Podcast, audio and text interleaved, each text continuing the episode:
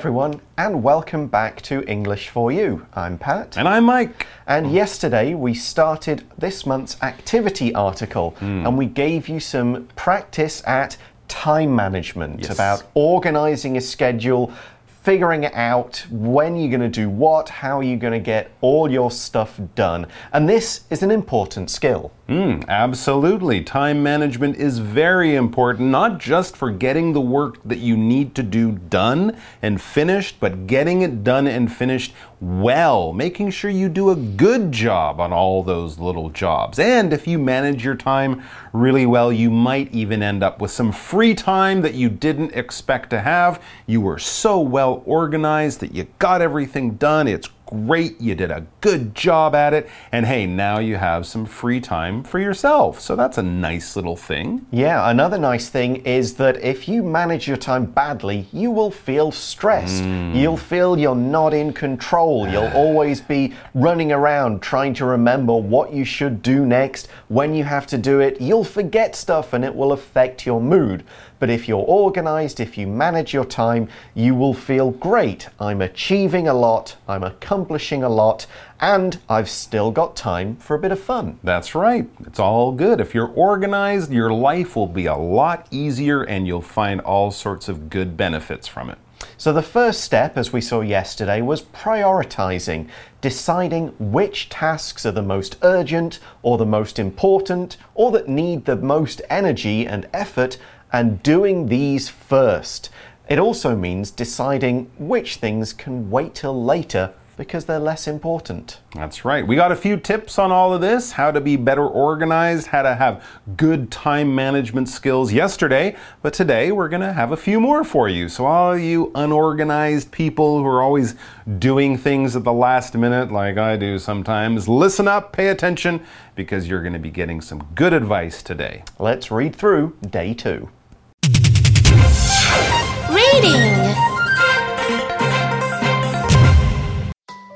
Time management. Time to get organized. 2. Set time limits.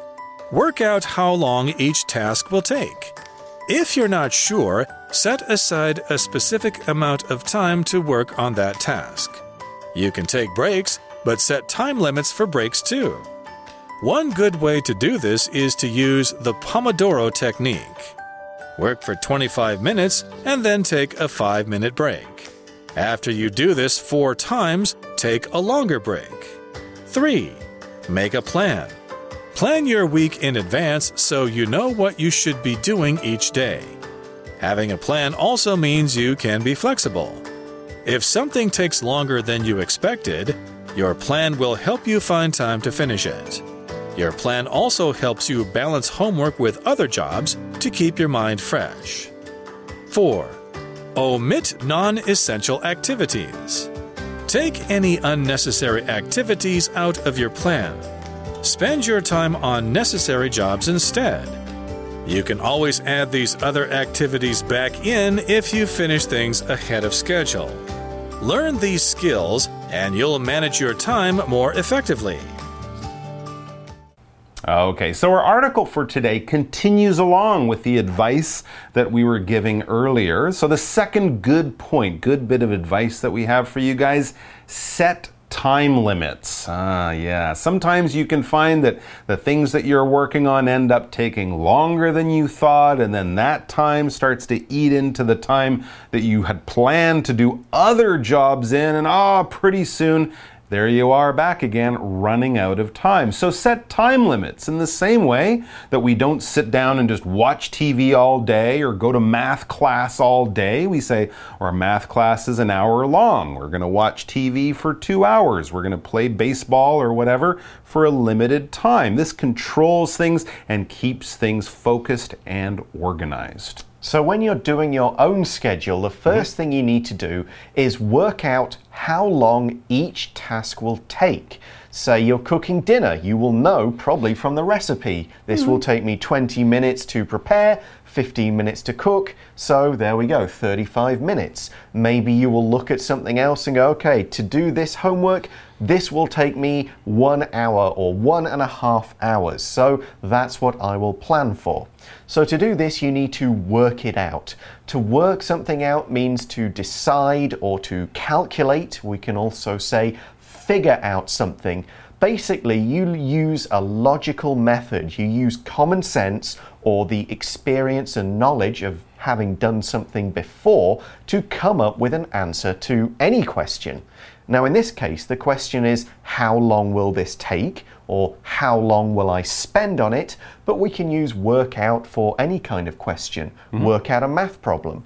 Work out what's going on in a TV show. Work out how to get from A to B. All of this is stuff that you use knowledge, experience, common sense to figure out or work out the answer. That's right. And you also kind of need to pay attention when you're doing things, right? If you want to work out how long something will take, well, think back to the last time you did this or even something like this and try to remember. And yeah, if it's something that you've never done before, maybe work out as best as you can how long it will take and then add a little bit more time. Mm. As it says, if you're not sure, set aside a specific amount of time to work on that task. Absolutely. It's much easier with the things we do all the time. I bet you can probably work out how long it takes you to get from home to school in the morning, for mm -hmm. example, because you've been doing it for years. You do it five days a week. So that's easy. But no matter what you're doing, it's important to set aside enough time or even a little bit more time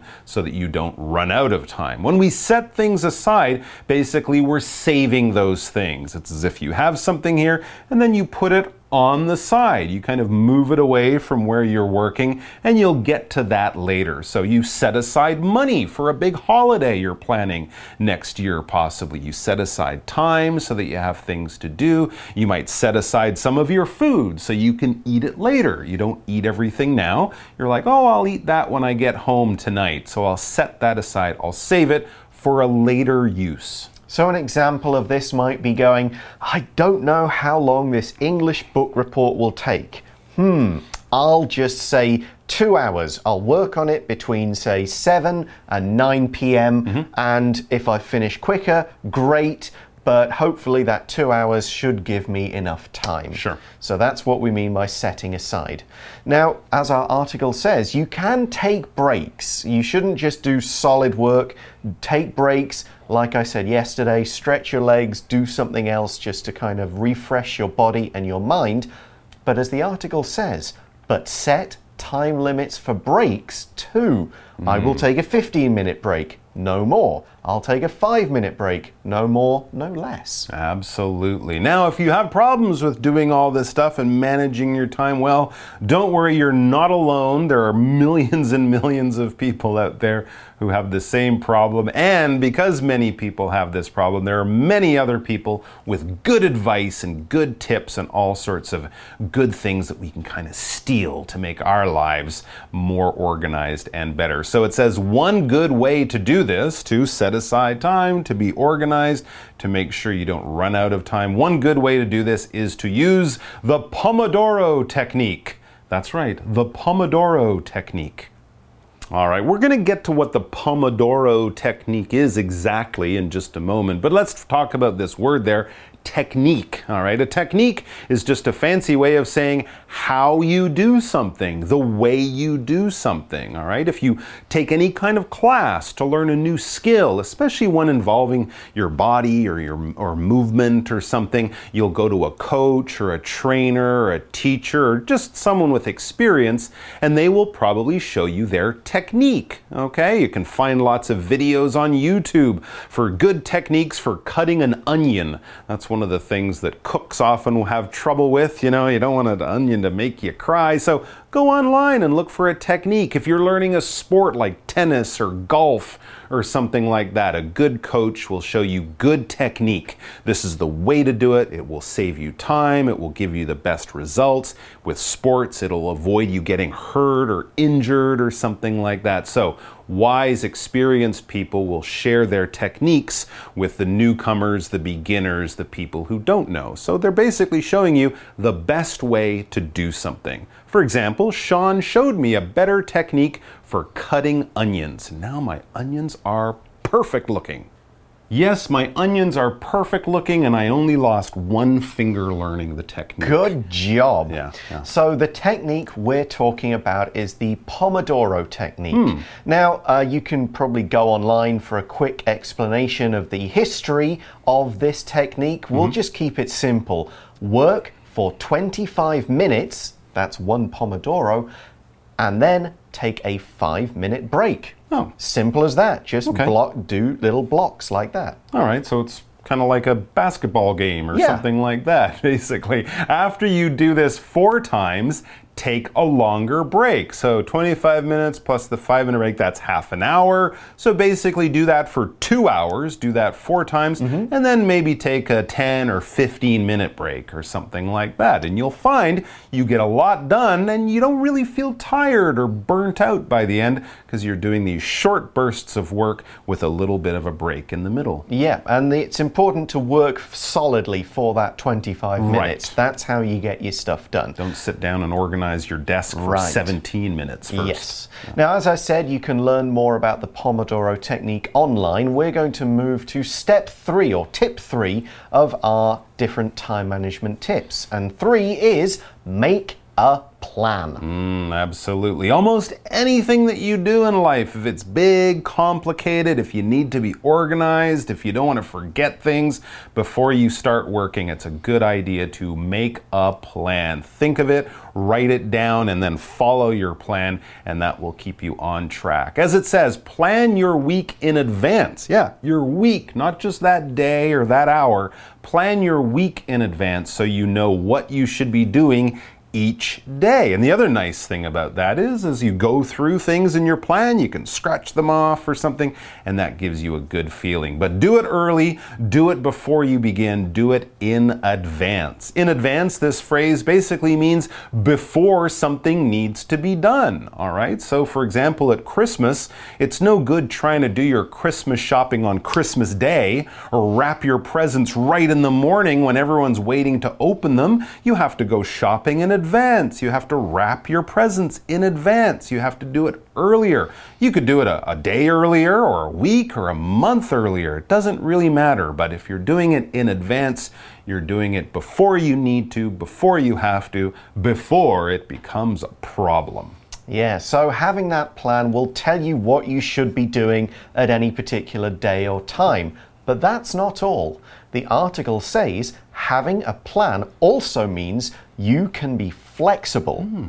Now, flexible in this case means you're willing to make changes to a plan or idea according to the situation you're in and you can do this successfully. So if something changes, if you're flexible, you change too. You figure out how to do something differently in order so that this new fact doesn't change things too much and ruin everything. So you go, oh, that's my plan. Oh no, I've got some new emergency homework. If you're flexible, you'll change your plan, figure out when it's when you're going to do that homework. If you're inflexible, which is the opposite, you'll just give up go, this, I can't fit this in my plan, game over. That's right. Or you try to come up with a plan as you're doing it, and then you might forget things or let things slip by, and that's no good either. So, if something takes longer than you expected, if your plan isn't quite matching what's happening, and a certain job is harder or just takes longer, so if something, one of your tasks, takes longer than you expected, your plan will help you find time to finish it. It's kind of like having a map in your hand when you're driving or going somewhere you've never gone before. If you find that a road is blocked or you can't go that way, as long as you have the map, you can find another way to get there. You're not sort of standing there lost with all of your plans ruined.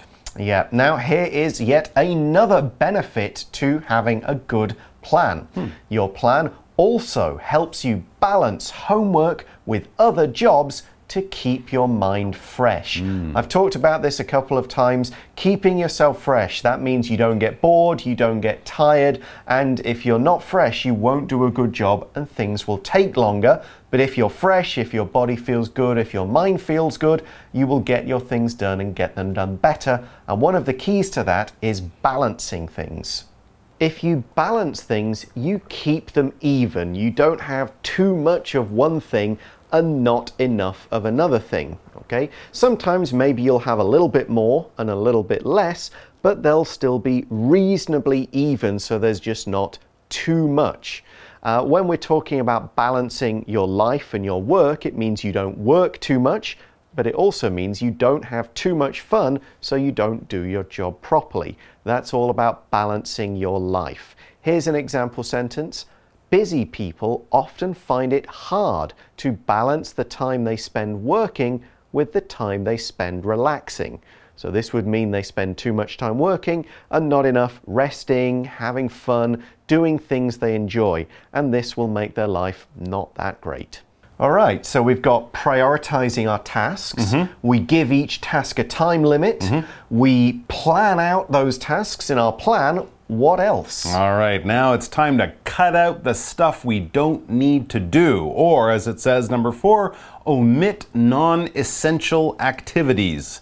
Basically, yes, cut out the things that you don't really need to do. When you omit something, this verb basically means you leave it out, all right? It could be in the group, it could be on the list of things you do, but you kind of leave it out, you don't do it. For example, if you're packing for a holiday and you're going to some warm country, you might omit your sweater or your heavy winter jacket from the clothes that you pack in your suitcase. Just omit the winter clothes because you're going to a beach during the summer, so you won't need that stuff. All right, so we omit things that are good or bad, but basically it just means we could include it. We might have included it at another time, but this time we're choosing to not uh, bring it in or not have it be part of the group. For example, the news omitted information about the killing so it wouldn't be too violent. All right, so there's a story about some kind of crime.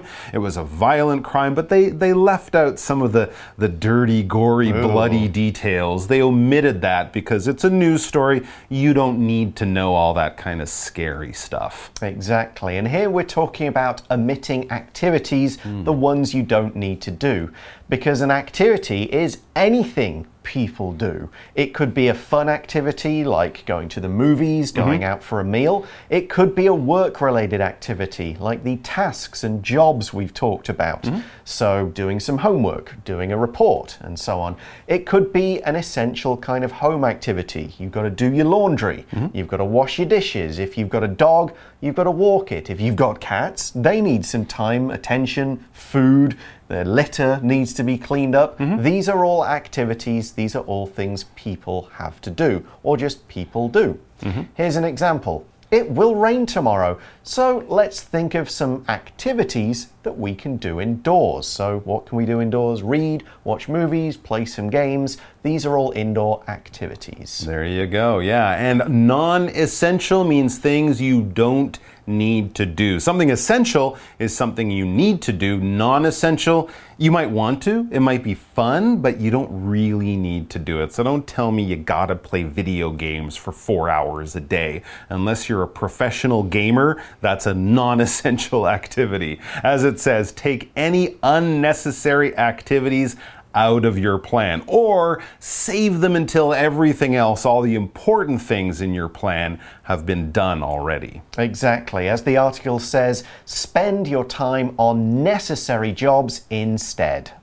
So the word instead is an adverb and it's used to mean in place of. You don't do or have one thing, you do or have the other thing instead. You kind of make a change and replace one thing with another. Here are a couple of examples. I think I will have some yogurt instead of breakfast cereal. So, as we see, instead is often used with of, especially when the second option comes later, comes after the word. Here's another example using the word instead at the end of a sentence. I don't want to have soup tonight. Let's order pizza instead, or let's order pizza instead of soup. those are some ways we can use instead. So, sure, maybe you want to finish a video game or you feel like you should go and play basketball mm-hmm. just with your friends for some fun, mm-hmm. but maybe you need to take those out just for the moment while you're busy and do your important homework instead. However, it doesn't mean these activities are gone forever. No, yeah, that's right. You omit them for now while you're doing the important things, but you can always get back to them later. Think of it as your little reward, as your little prize for getting all your work done. As it says, you can always add these other activities back in if you finish things ahead of schedule. Basically, eat all your vegetables and then you're allowed to have some cake at the end, but don't eat cake at the beginning of the meal. Right, so back in here means back into your plan and mm. go, oh, I've done so much work that now my Friday evening is free. Now I can do all the good things I didn't do this week because I've got time for them in my plan because I was organized, because I managed my time well. It's time to eat cake and play basketball. Oh, yeah. So, as our article finishes by saying, learn these skills, these different ideas we've given you, and you'll manage your time more effectively. Effectively is another adverb. This is an adverb of manner with the usual ly ending. So if you do something effectively, it's done in an effective way, a way that works, a way that works very well. For example, be careful which sunscreen you buy. Some of them don't protect the skin very effectively. In other words, they don't do a good job of protecting your skin. They may look good, they may feel nice and smooth, but they're not doing the job properly. And if you're effective, if you're doing something effectively, whatever you're doing, you're doing it properly, you're doing it well, you're doing it the way it should be done.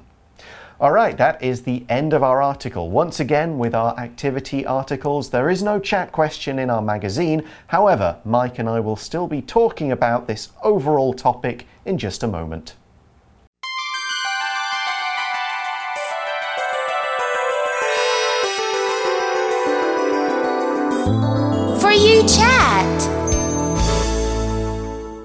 Okay, straight up honest question here, mm-hmm. Mike. Are you good at managing your time? Hmm, sometimes, mm-hmm. I would say, yeah, sometimes. And if I have a lot of things going on, I might actually be better at managing my time because I have so many things and I can't get any of them wrong. I have to get them all done. It's when you don't have a lot of things going on, that's when it can be harder to manage your time because you have so much free time and, you know, getting organized and planning things isn't on your mind. But I do find that getting started early is a good way and Yep. making a schedule or a list or something like that that you can keep yourself organized with and you can also scratch things off.